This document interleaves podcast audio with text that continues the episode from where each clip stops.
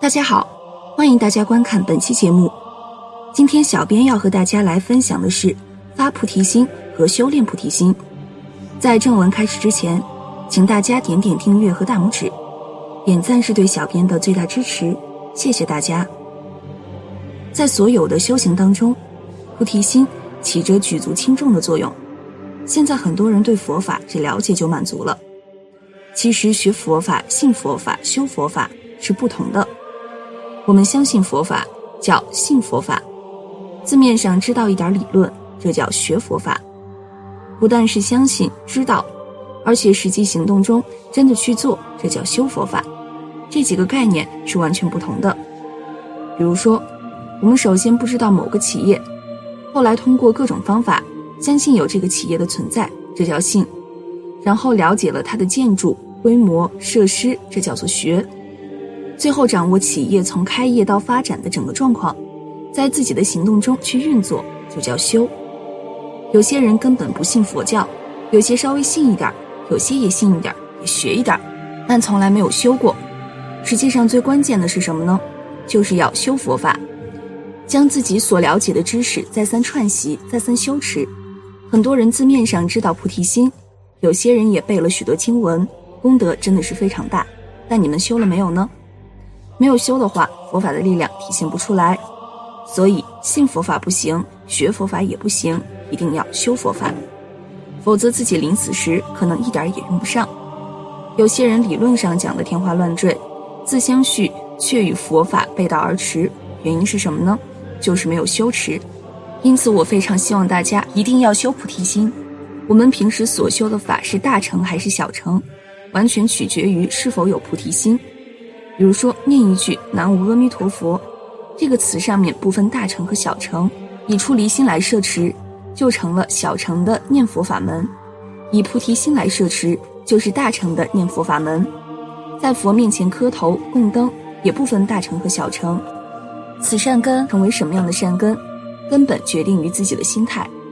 譬如。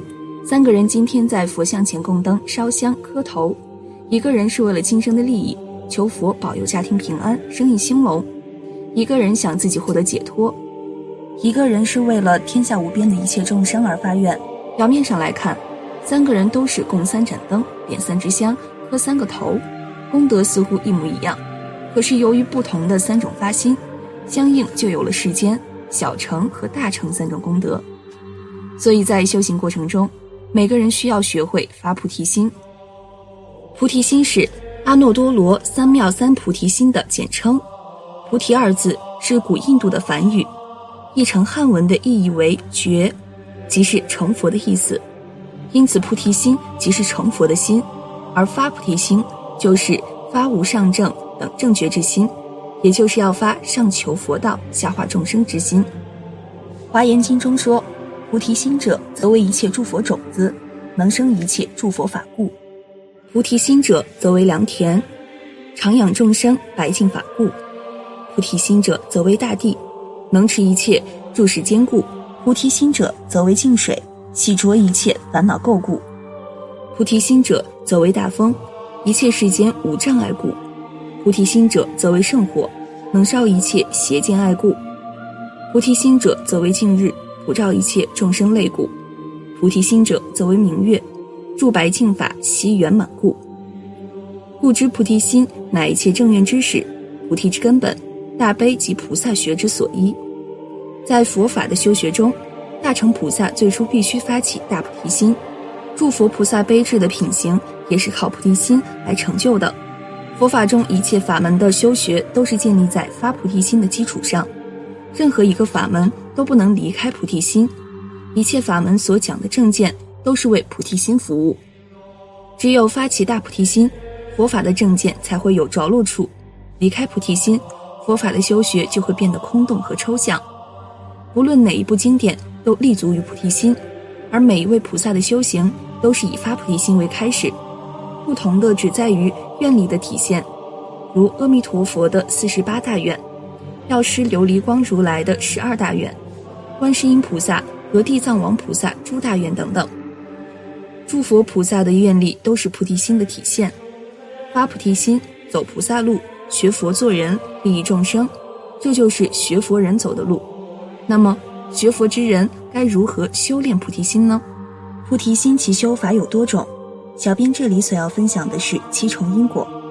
在修此七重因果之前，我们首先要修平等舍心。舍心是指不执着、无分别的心，意思是说，我们对任何人都要平等对待，不应该有亲疏之别。因为从知见理解来说，在本质上我们同属空性，在悬之立场或放下偏见之后，我们才能有机会稍微看到彼此的共同性。除此之外，在轮回中，我们与许多众生都有着深厚的交情，彼此互为至亲，只因隔世之谜以致忘却，也由于大部分的母亲对自身儿女疼爱至极，宁可牺牲自我也要护全儿女成长，这样的母亲。是浩然无比的力量，也呼应我们由衷升起强烈的意志力。从前面的论述推演，七重因果第一步是知母，认知世界中一切众生都如同自己的父母亲一般。第二步开始念恩，一方面怀念父母亲给予我们莫大的恩惠，另一方面思考所有众生都与我有恩，没有他们，我们就无法安然生存于世。第三步是升起报恩之心。除了尽我们所能回馈大众外，也想到陷于生死大海的众生，正不断遭受轮回痛苦的折磨，所以思维救度所有众生是我们应该承担的责任，而更加精进修行。在产生感恩之心之后，第四步是延伸慈心，见到一切众生如见到自己的至亲一样高兴，愿意把快乐喜悦分享给他们，这时仇恨或不满会降低，我们更有机会。苦民所苦，感同身受，至少己所不欲，不会施于人。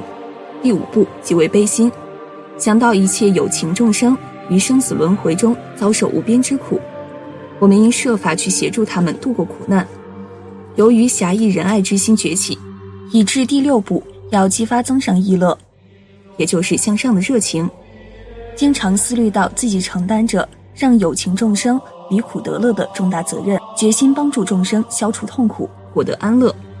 有了这样的决心后，第七步便是发起菩提心。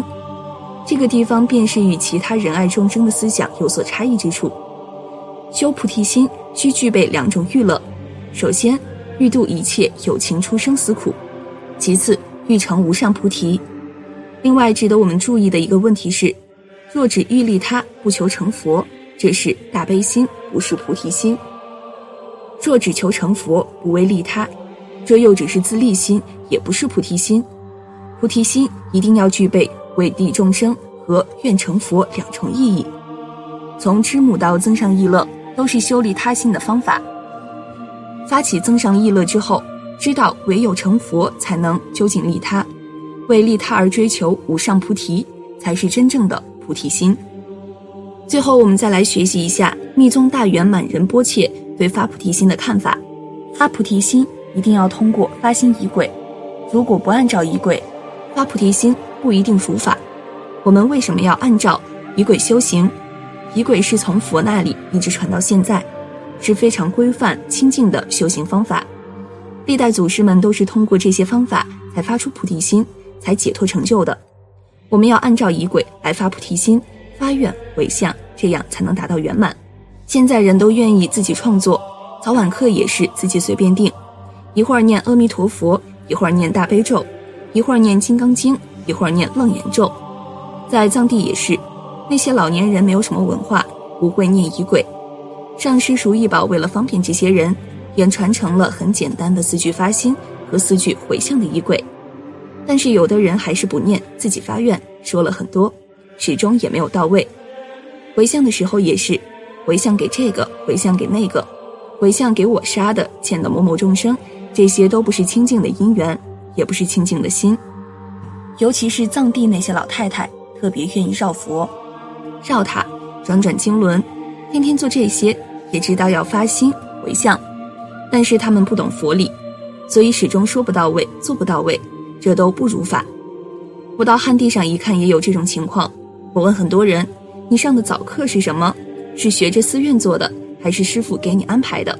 他们说：“没有，我自己愿意怎么做就怎么做。”无论是早课还是晚课，每个修法都有前行、正行和后行，但是很多人做的时候都混杂在一起了，这不是盲修瞎练吗？修行有两个关键，第一，修的必须是正法，如果去入邪道，下场只有一个下地狱；第二，一定要有完整的仪轨和修持方法，否则念的再多也不会成就，白白的浪费了解脱的机会。我们一定要按照仪轨来发心。发心的内容里有皈依，皈依了就受皈依戒了；通过仪轨发菩提心，就受菩萨戒了；发菩摩戒都一样，有皈依的基础，才能得到戒体。我们受八关戒斋也是，首先是皈依发心，然后才受戒。我们的仪轨都是这样的，仪轨是方法，通过这种方法才能发心发愿。我们做任何事情都要有方法，如果方法不正确。做什么也不会成功，发心回向都要通过方法才能达到圆满。自己认为发心回向了，实际上没有到位，就等于什么也没有做。所以一定要按照经纶序部里的仪轨和方法来做。我为什么强调这些？因为现在这个问题很严重，很多人都自己安排、自己创作。这些说明了什么？说明了不懂佛法，不懂佛理。如果想做，就要按照仪轨。按佛说的真言去做，佛以前怎么说，你也那么说；上师们怎么说，你也那么说，一字不落，一个字不加，这才是如理如法的。好了，今天关于菩提心的内容就和大家分享到这儿了。如果您对小编所说的还有其他补充，欢迎大家在下方评论区留言告诉小编。那我们下期节目再见。